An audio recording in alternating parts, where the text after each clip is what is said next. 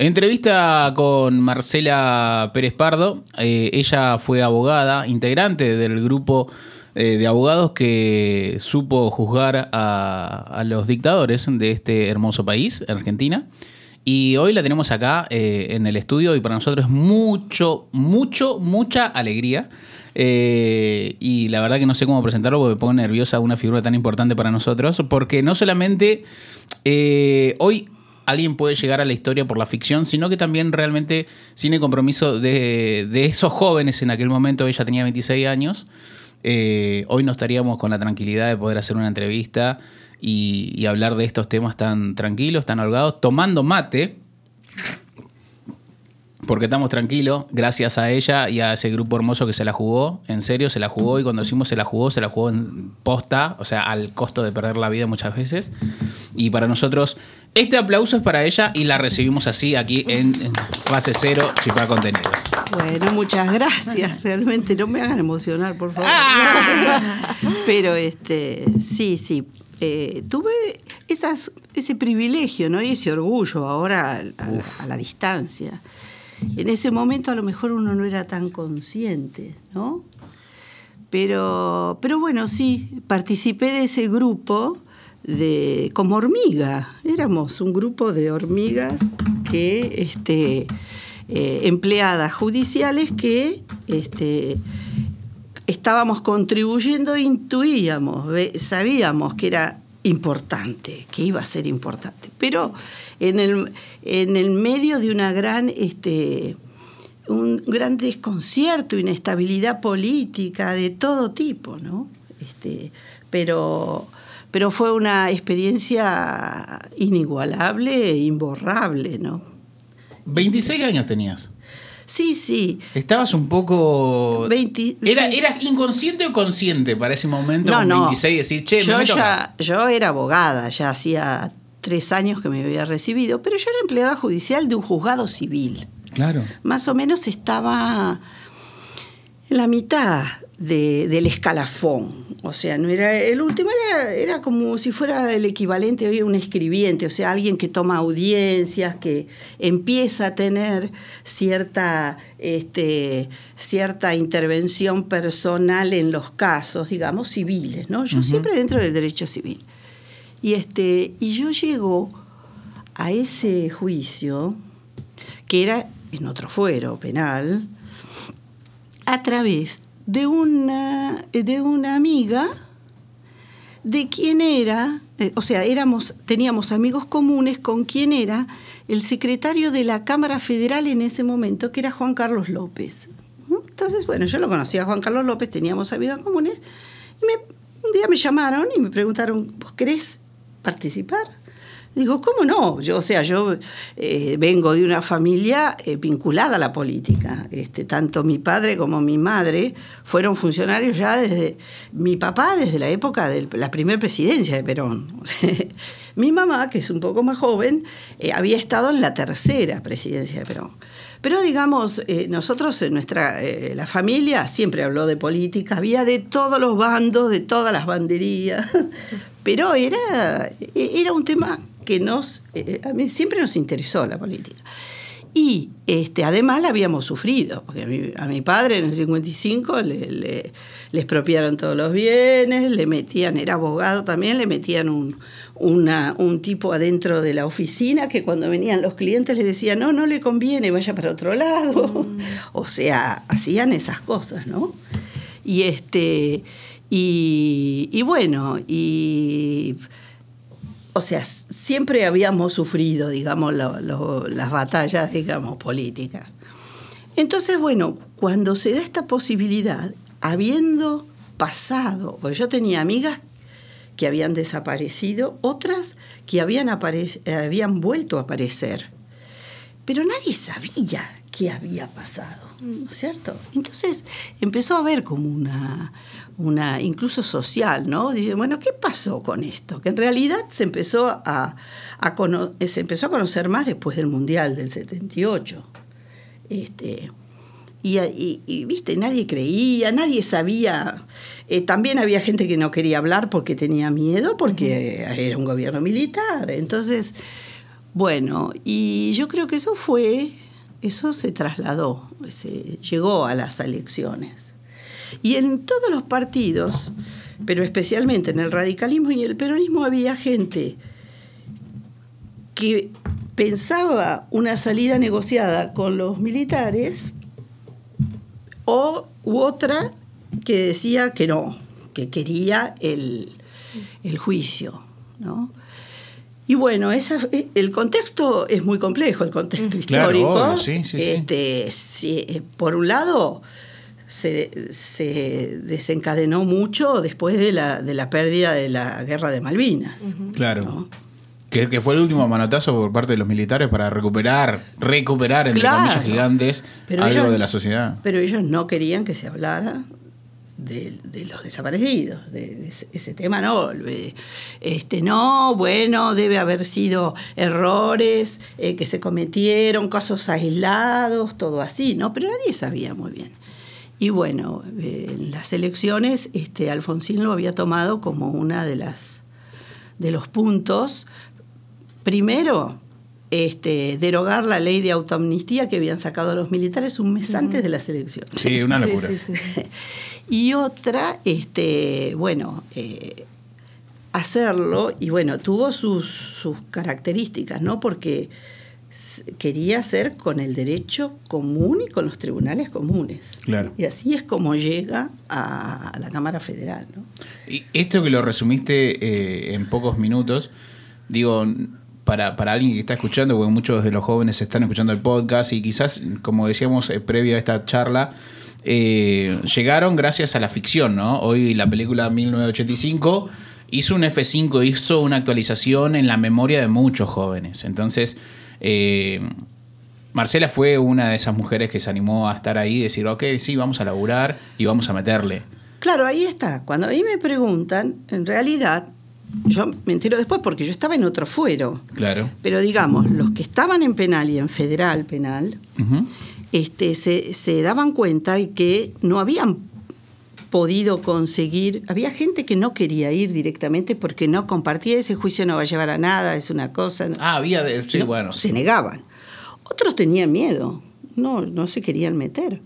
Entonces, la Cámara Federal decide eh, pedir eh, y contratar, porque buscaban gente del Poder Judicial por el tema de la confidencialidad y de que supieran más o menos cómo se llevaba un juicio en lo procedimental, más o menos.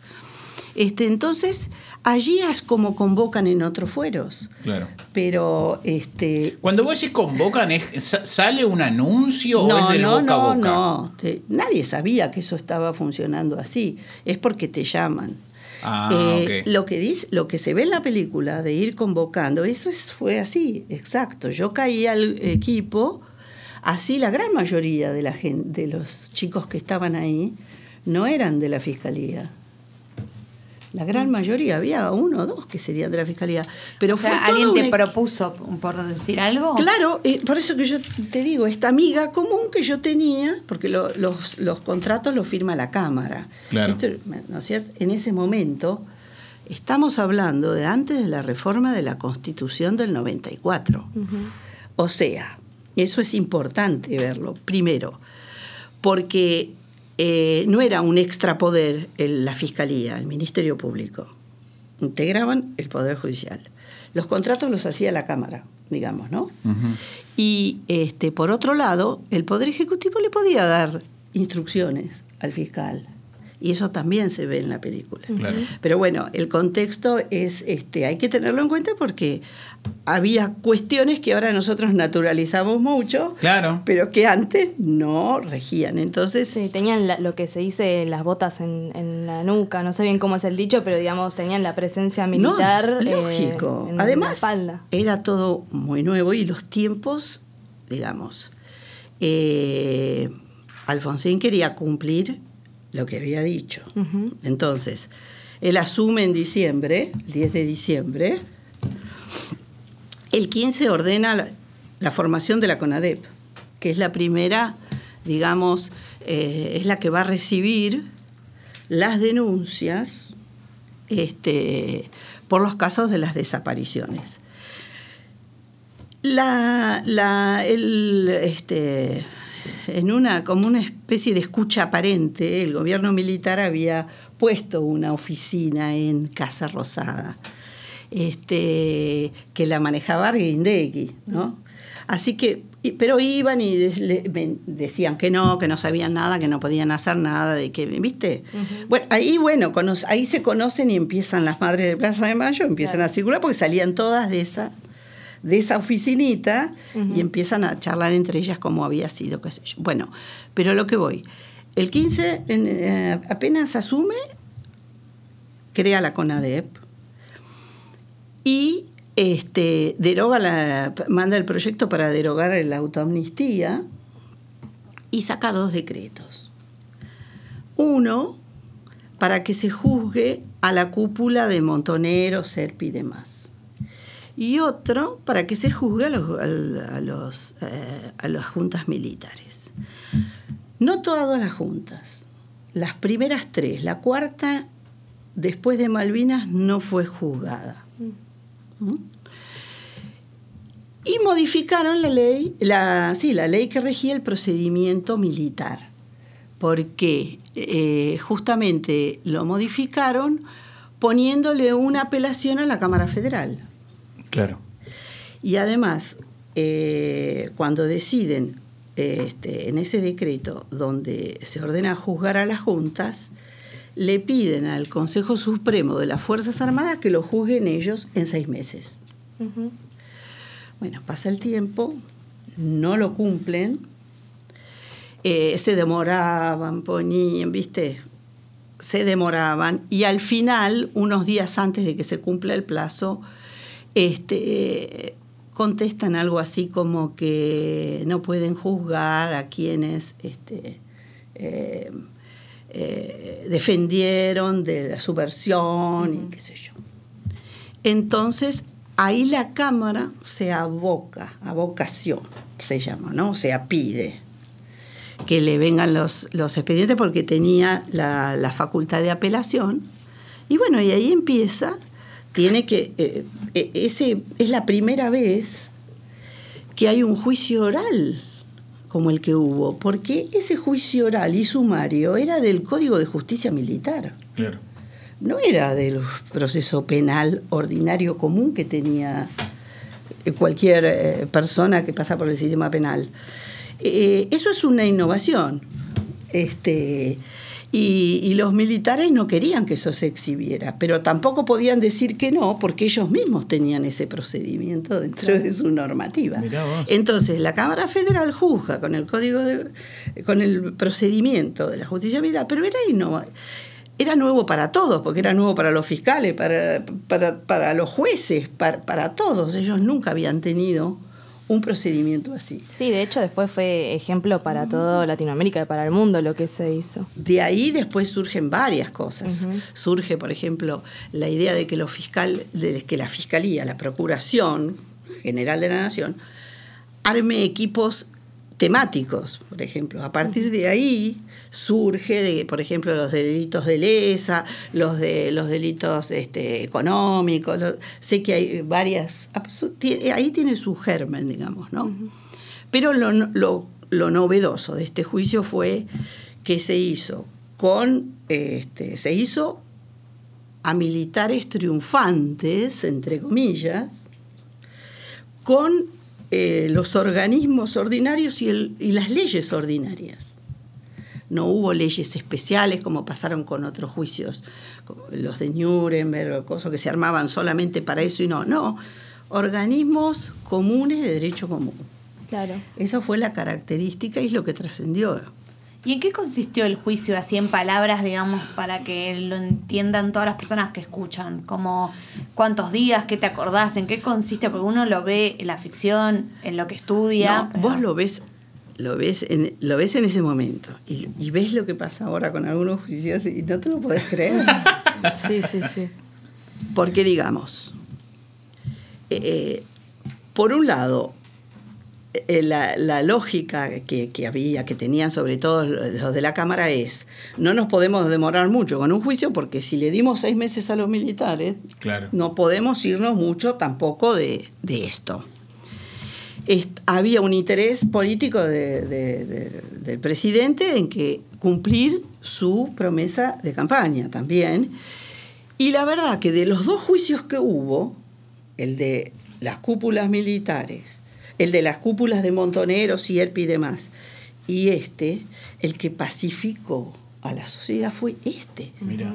Porque la gente se sumó y fue, a- y fue viendo y además fue conociendo qué era lo que había sucedido. Lo más difícil del juicio, el objetivo era juzgar penalmente por los este, por delitos ¿no? que se, se- se entendían que se habían cometido. El problema es, era que ninguno de los jefes de la Junta Militar había hecho personalmente nada. Y el otro es que no se podía presumir de que habían, de, de- de que habían muerto. Este, Claro. Había un gris ahí. bueno, ese era lo difícil. Entonces, eh, el- este proceso tenía dos etapas. Uno que tiene que ver con la fiscalía. La fiscalía tenía que hacer el alegato, con lo cual tenía que juntar prueba y después hacer el alegato sobre la prueba. O sea, eh, eh, fundar por qué están pidiendo los delitos en base a la prueba este, que habían eh, tomado. Y, la, y lo mismo, bueno, tenían que hacer los jueces y demás. La fiscalía empezó a trabajar en diciembre del 1984, porque digamos, la CONADEP más o menos en agosto terminó y entregó su informe. Y más o menos en diciembre ya empezó la fiscalía, donde toma el informe de la CONADEP, toma el informe, eh, toma eh, los casos de privación ilegal de la libertad, de, eh, sí, de denuncias de las denuncias de desapariciones, los habeas corpus, toma material que venía del extranjero con algunas personas extranjeras, o sea, también intervienen en cierta forma los diplomáticos. La única que no quiso colaborar fue la iglesia. Pero Ra- ahora, si ustedes leyeron los diarios hace poco, saltó de que hay y van a entregar una cosa que desapareció, una, eh, un historial respecto a los desaparecidos, apareció ahora. Fíjate vos cuántos años después. Claro. En ese momento el Vaticano no quiso participar. Es que si no se sabe qué hicieron con la, france- la, la monja francesa tampoco, así que. Cla- pero yo lo que- lo- eh, el, el- el Vaticano Digo, estaba al tanto.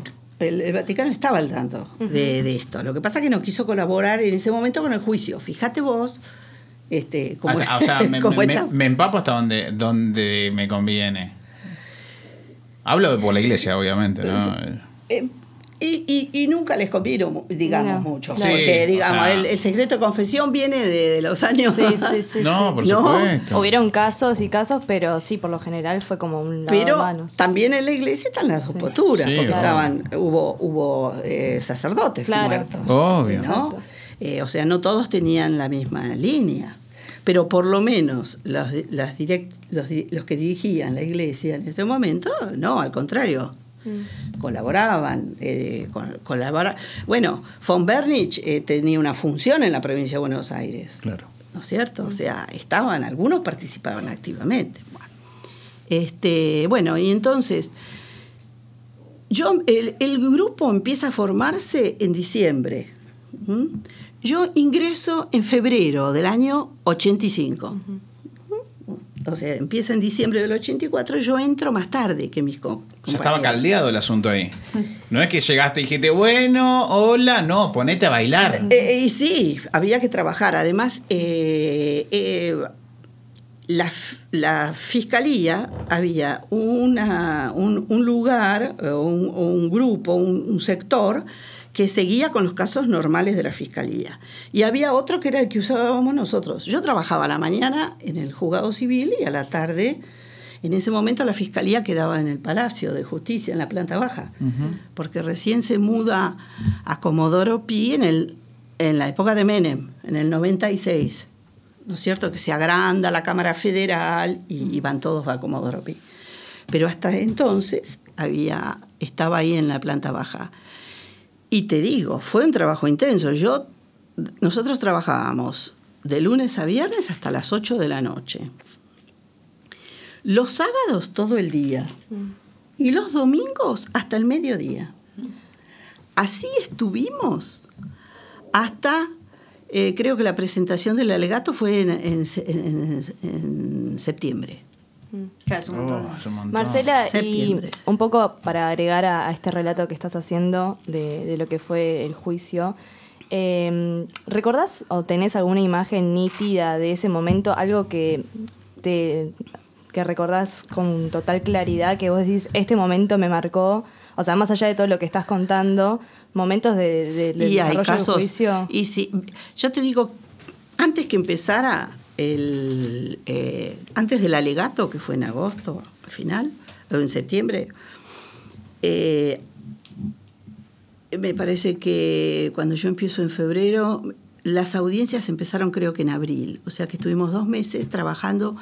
Ahí a mí lo que me daban era ver la redacción o la forma de expresión, qué sé yo, de unas fichas que me daban con los casos que iban a presentar, ¿no? Eso que dice la, la película, Claro, se ve de la, caja de zapatos donde Ajá. ponía, eso fue así. No había celulares, no había computadora, no- nada. Las amenazas también fueron así. O sea, yo creo que a nosotros nos dirían menos de las que. Pero los fiscales, en la casa, el fiscal, yo me acuerdo que había resolvido. ¿cómo? Es- eso surge de la película. Sí, sí, y sí, fue sí. así. Y vos no sabías. Porque además los que tenían custodia eran el- los fiscales. ¿Le los querés, contar, no. ¿Le querés contar a un oyente quizás que no, que no vio la película y quizás va a ver después de esta entrevista, pero de qué tipo de amenaza hablamos? No, habla amenazas de muerte, amenazas de que, eh, que te cuides, que te iba a pasar algo. Bueno, el- las balas, te, te manda- como les pasó al fiscal, le, le mandaron una bala en un sobre.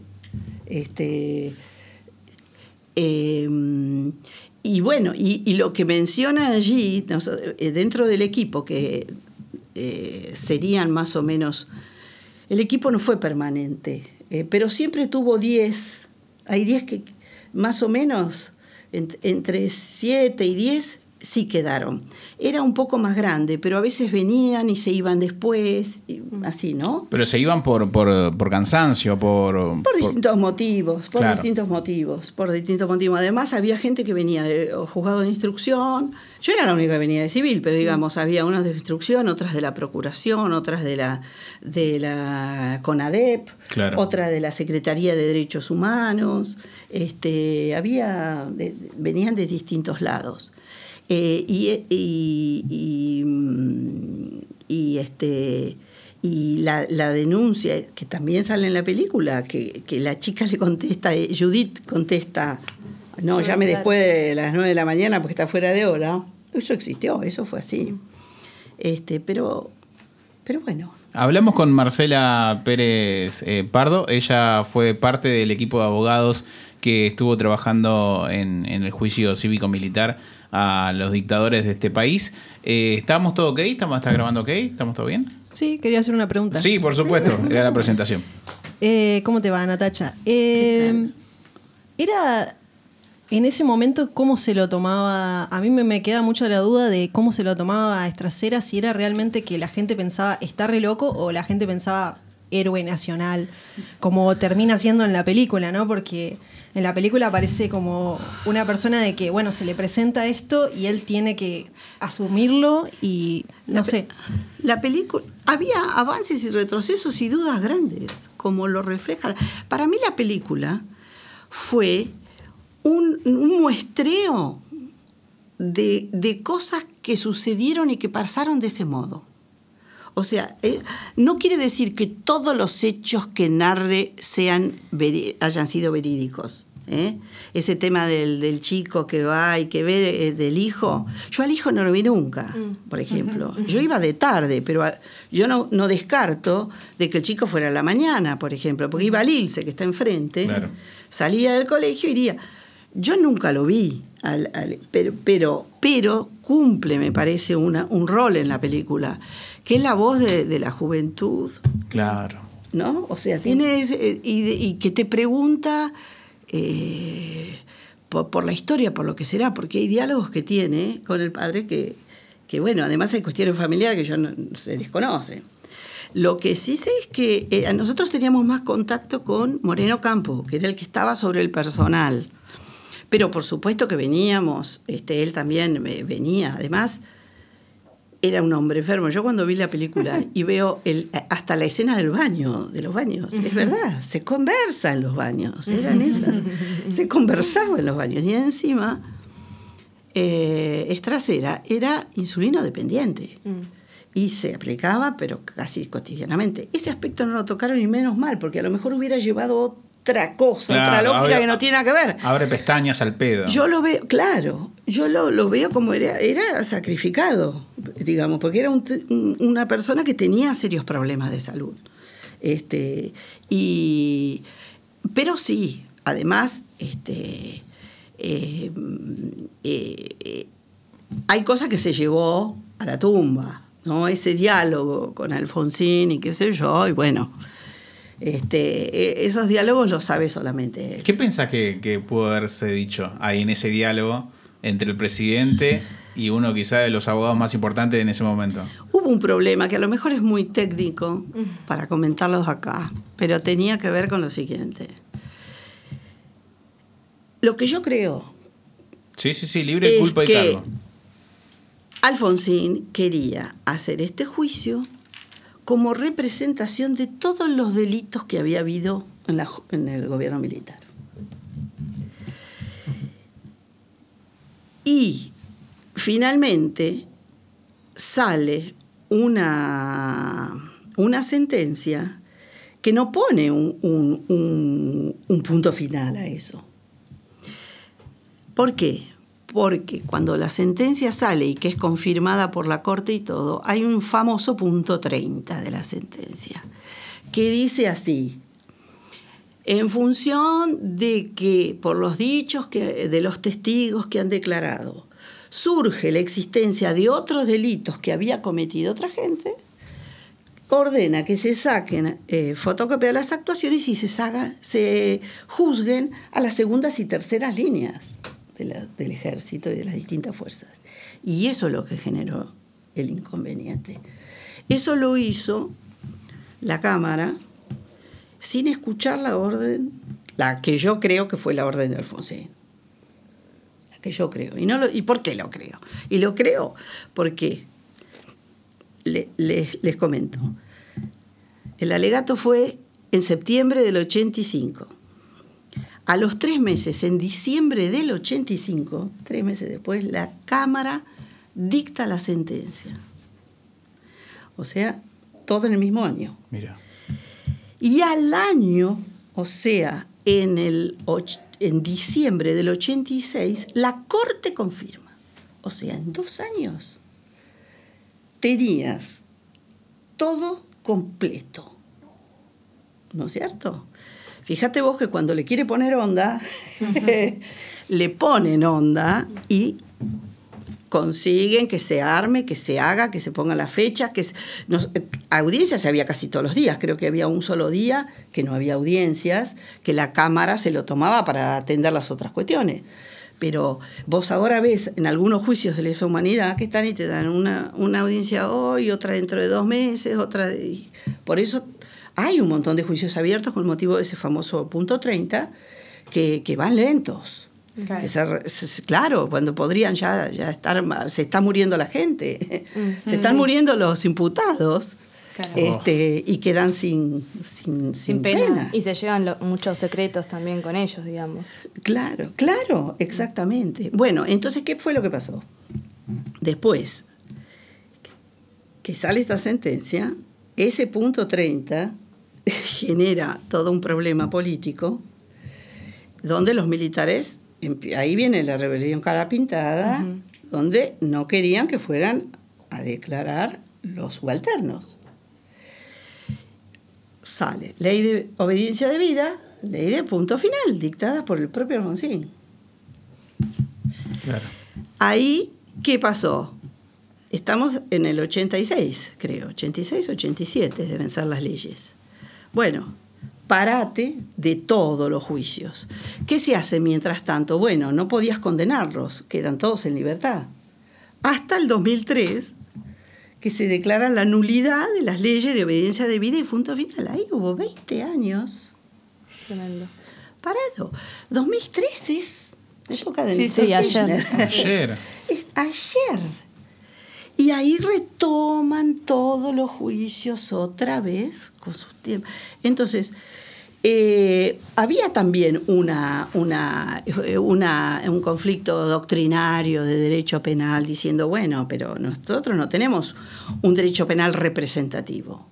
Claro. Este, si vos robaste una bicicleta hoy y después robás otra mañana y otra pasado, no te pueden hacer un, eh, o sea, y vos estás juzgando este, no te pueden hacer por representación todas las veces, tenés que hacer un juicio cada vez. ¿No es cierto? Bueno, y eso es lo que estaba en discusión. Por eso había un grupo que decía, no, cortemos acá, Claro. listo, y chao, y bien. Y otro que, que fue el que, el, que, el, que, el que venció, digamos, ¿no? Porque ojo que la Cámara Federal eh, lo admitió y, lo, y, y en la película surge, hablan del punto 30, porque ese era el, el tema políticamente complicado. Y mientras te tomas unos mates. Ay, perdón, María. No, eh, quería mm, preguntarte algo quizás un poco más personal, un poco en línea con lo que preguntaba Cami sobre si había algo que, que vos te acordás así como una imagen. Imagino que en esto de que era muy difícil que haya pruebas, mucho se basó en los testimonios. ¿Y qué, Sí. cómo, cómo afrontaste Yo eso? no viajé, pero mis compañeros viajaron, se dividieron por zona y habían viajado, incluso antes o apenas terminaron de viajar, creo que en, en- en febrero, marzo, antes de que empezaran las audiencias. Eh, ¿Qué cosas se tomaron? Porque yo después, después cuando empezaron las audiencias, a mí me mandan a escuchar los testimonios, tomar nota, porque después tenía que controlar las desgrabaciones de la policía y tenía, tenía que controlar que estuvieran todos los hechos, que no faltara ninguno, porque la policía seguía dependiendo de la, de la parte de, la junta, de las juntas militares y demás. Entonces, este, había que cuidar eso. Este, y sí, me acuerdo, eh, hay, hay, hay algunos, este, lo que más me impactó a mí fue, por ejemplo, eh, algunos testimonios, ¿no? Algunos testimonios eh, que me acuerdo que dieron un cuarto intermedio porque no se podía soportar escuchar lo que hablaba. Que fue el chico de la, de la, de la noche de los lápices, Díaz, Díaz se llamaba. Este, después había cuestiones que servían, eh, que servían como, bueno, cortemos porque se tentaron. Toda una vez me acuerdo, un señor pobre que venía, un testigo de uno de los operativos, y que no sé qué había hecho, no había entendido y se había puesto el micrófono acá pensando que era un tele. Bueno, se empezaron a tentar, tuvieron que hacer un guardia de medio. Claro, cositas que vos decís. Anécdotas. claro. Pero después, eh, sí, eh, bueno, cuando se leyó el alegato, cuando se leyó la sentencia, esas cosas te, te impactan. Claro, porque imagino que Pero yo- tantos meses emocionalmente enfrentando, porque por más que uno sea muy profesional. Yo no fui nunca más al cine a ver algo vinculado a esto. Ah, Claro. Ah. Ahí cortaste. ya tuviste toda tu dosis de realidad. ¿Y cómo, y cómo lo llevaste con tu familia? Che, mamá, ¿esta sos vos?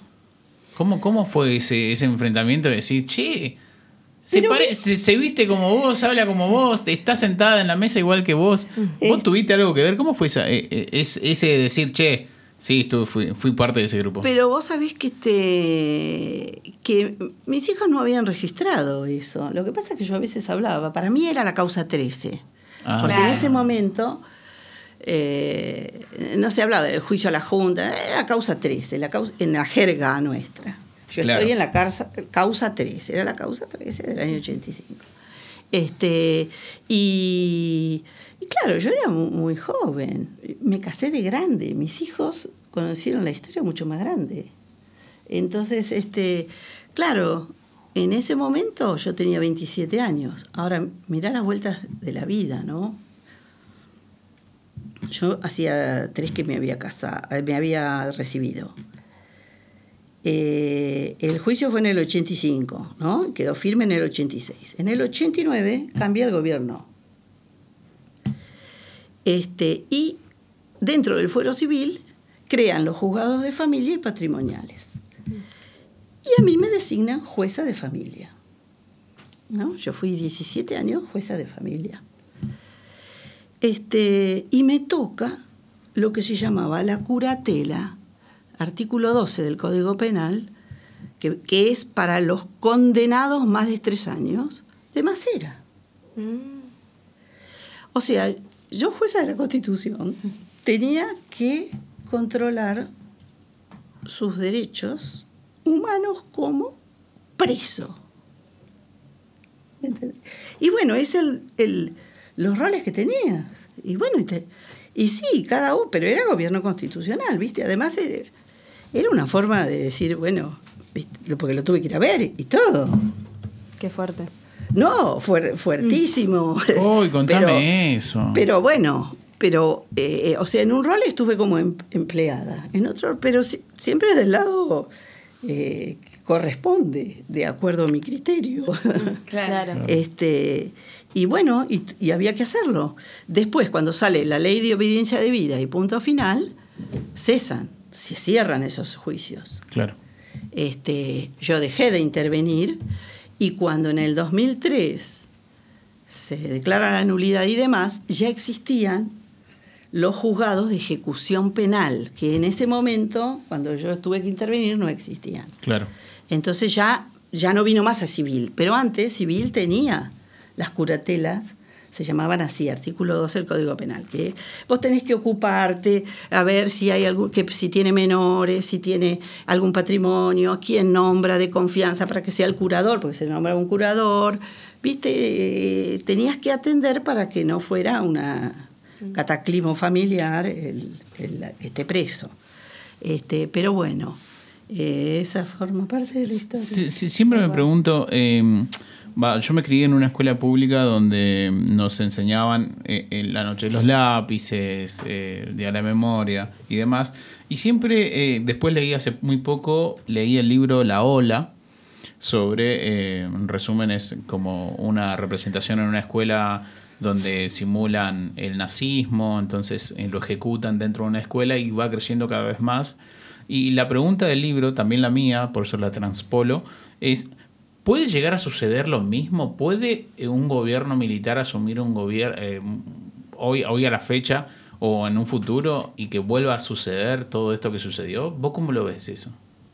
A mí me preocupa, me preocupa porque, digamos, a lo mejor no con los mismos mecanismos, pero yo creo que este juicio que se hizo en la Argentina, un poco llevó a que muchos países, especialmente eh, los más hegemónicos, eh, empezaran a ver, ¿y estos jueces qué hicieron? Digamos, ¿cómo fue que, que hicieron eso? Yo creo que a veces, bueno, se alinearon los planetas, ¿no? Porque por un lado se perdió la guerra contra las Malvinas, pero un poco antes, Carter había asumido la presidencia en Estados Unidos. Y había, estaba pendiente una compra de armas por parte de la Argentina. Pero como venían, eh, había, estaba el caso Timerman, que era conocido en Estados Unidos, el caso de las monjas, el caso de algunas italianas y qué sé yo. Carter arregla con la Junta Militar, con, con Videla, que ellos le van a dar, van a, a, autorizar la compra de armas si dejan venir a la Comisión Interamericana de Derechos Humanos. Porque si no, uno no explica por qué los dejaron venir. Claro, eso siempre estuvo medio... Bueno. De hecho, me estoy enterando. Esto fue lo que pasó. Por eso viene la Comisión Interamericana que luego da una, una, un informe lapidario este, y, y, bueno, y también se tomó ¿no? Ese, el informe de la Comisión Interamericana. O sea, no, no sé qué hubiera pasado si no hubiera venido. O sea, fue una junta de, de circunstancias que se juntaron Este, y que bueno, y sumado a un movimiento social este, de, de la gente que quería saber qué fue lo que pasó en esa, en esa época y qué pasó con los, de- los desaparecidos. Ahora, en cuanto al juicio, no existían en ese momento los delitos de género como hay ahora. Ellos, eh, el fiscal tampoco había, tampoco consideraba muertos a los desaparecidos. Por eso eh, solamente juzgaban por homicidio cuando aparecía el cadáver. Si no, no juzgaban por, por homicidio. Trataban de no llevar casos, llevaron 700 casos, más o menos 800 casos elegidos. Eh, si había este, personas que habían tomado las armas, no, no, no llevaban eso, porque justamente uno de los eh, discursos de la, de la Fiscalía es que aún las, las leyes que rigen la, la- guerra, vos no podés matar a gente que que no sea enemigo combatiente, que no esté en el momento este, peleando. No podés ir contra la familia. Este, Con los civiles prácticamente. Claro, con los civiles, con la familia, sacarlos de noche. eh, pero, pero ese era, era un plan que tenían armado de hace años el ejer- la- las juntas. Eh, después del 55 empezaron a, a- se entrenaban incluso para eso, tomaron lo de la guerra de Argelia Sí, de los franceses, hicieron un plan y lo tenían listito desde el año 60. Cuando volvió a- en el 73 el tema de, la, de, de los montoneros, del herbe, la guerrilla, no sé qué, hicieron, necesitaban tener todos los controles del poder para hacerlo, si no, no podían. Este, Entonces lo ves posible que, que pueda llegar un gobierno nuevamente. a- bueno, ¿a qué voy? Porque yo me pierdo por ahí. por la- me voy por las ramas. Este, yo lo, lo que veo, y, ah, y además vos ves, esta, este, ¿qué pasó con esta Cámara, eh, con este fiscal? Cuando sale la ley de audiencia de vida y punto final, se van todos. Se va el fiscal, que lo mandan a, a Francia, al, al Tribunal a, de- a Derechos Humanos de- eh, Europeos. Este, la Cámara renuncia a todo. Y ahora es, para que yo te, lo diga, es la misma Cámara de Bruglia Bertuzzi. Esa Cámara, los, los herederos de esa Cámara Federal.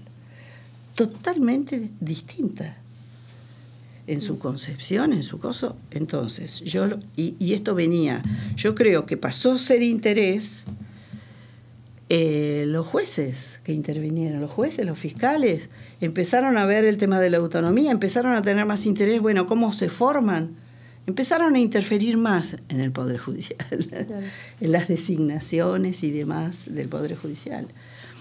Y ahora esa es la herramienta. Yo no creo que si vuelven los militares vuelvan con un golpe de Estado.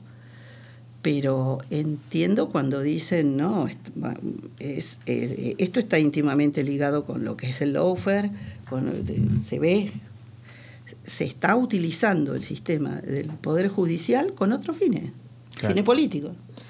Y- Marcela. Y, eso es lo que veo como riesgoso yo. Claro. Natacha tiene una Ah, pregunta. Nata tiene. Dale vos. No, eh, una pregunta que recolgada tal vez, pero me dio mucha curiosidad y le pregunté a algunas personas, nadie sabía, ¿por qué Videla estaba de, de civil y los demás tenían ropa de en los juicios? ¿De uniforme? ¿sabes? Sí, de uniforme. Y era, no, supongo que era porque era juez. así. Bueno, Videla no reconocía. Bueno, muchos no reconocían, pero Videla era más. eh, Videla, es verdad lo que dice la película, miraba cualquier cosa, no le daba pelota a nada. Este, y yo creo que no le daba relevancia. O sea, O sea, no creía lo que iba, lo no que le daba podía pasar. autoridad. ¿no? Como una Para él no, también, era, eran. quizás. ¿Quiénes son estos que me vienen a preguntar a mí? Claro. Quizás también como una fachada de. Yo, yo soy Era diferente como a una, como una irreverencia. No iba con sus mejores galas. Claro. Claro, Claro, ah, No, era una manera de no darle entidad a No. eso que estaba pasando. No le daba entidad. No le daba entidad. Ni los escuchaba. Se ponía a leer un libro. Claro, sí. No. Algún libro, leía un libro. religioso, creo que era. No era la No sé. Biblia, pero era. Leía de todo. ¿Lo, ¿lo cruzaste eh, alguna vez a alguno de Sí, ellos? ahí los veía. No, yo te traté. Ye- yendo no para allá, recuerdo. vos viniendo, Sí, bajando, Estaban ahí. Estaban ahí. Claro. Todos, siempre venían. ¿Y qué te pasaba con qué, qué te generaba? Yo estaba atento a lo que decían los testigos, que para mí son los héroes. ¿Te acordás de alguien en particular que vos haya dicho, che, ¿qué será la vida de? Conocí hace poco a una chica Mira. que, era, que hoy es la directora de la eh, Facultad de Cine de Córdoba, de la Universidad Nacional de Ah, Córdoba. Ana Modet. Ana Modet, ¿o no? ¿Sí? No me suena Ana. Bueno, Ana, Ana es la directora de la Facultad de Cine y estuvo. ella fue testigo. Sí, y fue víctima. Sí, fue víctima. Estuvo Ah, es presa ella, entonces. con, con Ana, el no me novio. acordaba el nombre. Con el novio. Claro, Sí, y el- claro. el, novio murió. Ah, claro. Eh, a ella la, la- la conocí. Este, sí, también, una muy jovencita fue cuando la, la- Bueno, es que se llevaron muchos jóvenes, Sí, muchos pendejos. Muchos jóvenes. ¿Y, y este- qué, te la encontraste? Así. No, no, no, tuve oportunidad de, de conocerla eh, un poco de- después, de, después que salió la película. Aparece, como que florecieron un montón Yo de cosas. de ese grupo seguía manteniendo contacto con uno de ellos, que era Sergio Delgado. Y después Marco Someliana sabía, porque Marco Someliana era, es eh, antropólogo y estaba más en el equipo de, se metió más en el equipo de, mm, ¿cómo se llama? Fondebrider. De inves- eh, eh, no, no, con el de investigaciones forenses. que Claro, sí, el de Luis Fondebrider, ¿se acuerdan? No me equipo, equipo argentino de antropología de de forense. Antropología forense. forense, exacto. Sí, lo entrevistamos. Luis Forandeviller, Claro, que hoy bueno. está en Suiza, en frente de la Cruz Roja. Claro, y también estuvo actuando, en, estuvieron en, en Malvinas, ahora hace Sí, poco. Y bueno. claro. Entonces, sabía de, de Maco y me lo, tenía más contacto, me lo veía frecuentemente por ahí a Delgado. Pero con el resto no, no tanto, porque yo seguí, seguí en civil y bueno, tenía todo allí, pero siempre por ahí en algún congreso más general o alguna cosa te encontrabas con ellos. Pero la verdad que la película nos, nos conectó otra vez y a esta chica la conozco en una charla que, a la que también me habían invitado a mí. Este, y por eso la conocí. Mm. Sí, mi pro- fue mi profe. Ah, claro. Ah, mirá. Pero mira vos. Mucha conexión. Eh, Marce, yo te quería preguntar, más que nada, tomando un poco la pregunta de Álvaro, eh, que es re loco porque yo también te iba a hacer referencia a ese libro. eh, Pero te iba a preguntar más eh, en la actualidad, ¿qué pensás de la, de la situación actual en, en nuestro país? Digamos, si se puede decir esto que, que dice Álvaro, que si, si se peligra la democracia, que nos venías hablando, pero más que nada por eh, situaciones que, que dan mucho miedo porque replican metodologías eh, de ese momento. La- como. Pero claro, Sí. exacto. Claro. La- es que uno de los, obje- de los efectos que tuvo ese juicio fue calmar la, la paz, o sea, hizo a la paz social, tranquilizar, puso fin a los gobiernos, a los este, golpes de Estado, pero eh, fue un pacto democrático en el, con respecto a la, vi- a la violencia política. ¿No es Sí. cierto? El hecho de matar o de tomar como enemigo sin ningún tipo de derecho al que tiene otra ideología, no, lo, lo- lo- lo había desterrado. Claro. Y vos ves situaciones que se están dando ahora Sí, sí, sí. que, que, eh, o sea, yo, yo eh, coincido con aquellos que dicen que se rompió el pacto de convivencia democrática. Este, y eso es lo que me, me parece peligroso. Sí. Este, cómo se escuchan este, algunas eh, demandas que, que era inimaginable que después de tantos años estuviéramos discutiendo cosas básicas. Sí, te decía más que nada porque justo eh, el- la, la otra vez entrevistamos a Luis eh, Tagliapietra, él es abogado querellante de la familia del área San Juan, y el papá Alejandro, que fue un- uno de Una de los fallecidos, víctimas. una de las víctimas. Y la verdad que eh, nos pasó, yo no pude estar presente, pero después escuchando la entrevista, eh, nos contaba cómo eh, le pinchaban el teléfono y cómo hacían, lo perseguían de distintas formas, que él mismo decía, o sea, estaban replicando metodologías Sí. eh, de los dictadores, básicamente. Todas estas Entonces, prácticas que ves de, de- No es tan loco pensar que puede No. volver a pasar algo Lo así. que pasa es que vienen con otra. Claro, vienen no con van otra, a venir sí. con un, eh, un Viene más disfrazado, militar. viene vienen disfrazado. con un Vienen más ayornados. Sí. Pero vienen con un discurso muy similar. Ujú. Este, el tema del amigo, del enemigo. Hay algunos que dicen, sí, sí, todos, este, que, se, que se termine con la grieta, vamos a conciliar con todos, pero con esto no hablamos. Claro. Claro. Estábamos en la misma. Este, o sea, hay una, una, un peligro ahí latente. Hay eh, argumentos que se van repitiendo Mm. y, o sea, que, con- que pasan con los años y, este, y, y si se pierde un poco todo este tema, este, se corre el riesgo de volver a caer en lo mismo. Claro. Por eso Sí. el tema de la memoria es fundamental. La película justo cayó en un momento, podríamos decir, medio estratégico en ese sentido. Y el mensaje está, ¿no? Sí. O sea, el mensaje de, de- de memoria, de verdad y de justicia está en la película. Esa es la palabra de Marcela Pardo, quien hoy nos acompaña. Estamos llegando ya al final de la entrevista. Tiene que ir corriendo a retirar el coche porque se lo van a levantar. Eh, no sé si alguien quiere agregar algo más. Estamos cerrando. La verdad, desde, desde el corazón, muchas gracias por estar acá. No, Espero que por haya favor. disfrutado. Por favor. Eh, fueron mm, preguntas muy simples. No, Eh, sí. pero bueno, eh, siempre el punto es trabajar para el oyente, ¿no? Para ese joven que, así como en redes sociales hoy está en otra cosa, quizás llega a la película y dice, che, pará, ¿y esto? ¿Pasó esto, papá? Y, y- y la película le da un, un- un lugar a los jóvenes muy importante. No solamente por el equipo, sino también por los reclamos del hijo, de, de- Sí. de lo que viene a representar el hijo de, de Trasera, el fiscal. Este, eh, y en- para mí tendrían que darla en, todos los, los secundarios. Yo creo que sí. menos. Porque eh, además este, este tema de que se puede hacer, aún cuando nadie daba dos mangos por ese juicio. Claro. ¿no? Y de a poquito, como hormiguita, se fue buscando la prueba, se fue encontrando y agudizando un poco el ingenio para ver O se comunican con vos y vas a un foro y contás tu historia. O de escucha esta eh, clase entre- magistral. Las decisiones De políticas las teni- de, de- de cómo dirigir las tenían los fiscales, pero nosotros hicimos, era un equipo muy, muy, muy eh, comprometido con lo que hacía, muy responsable. No lo digo, por, me lo digo por nosotros, que eran, este, que iban a distintos lugares del país y todo. Había que, que, que, que contener a los testigos.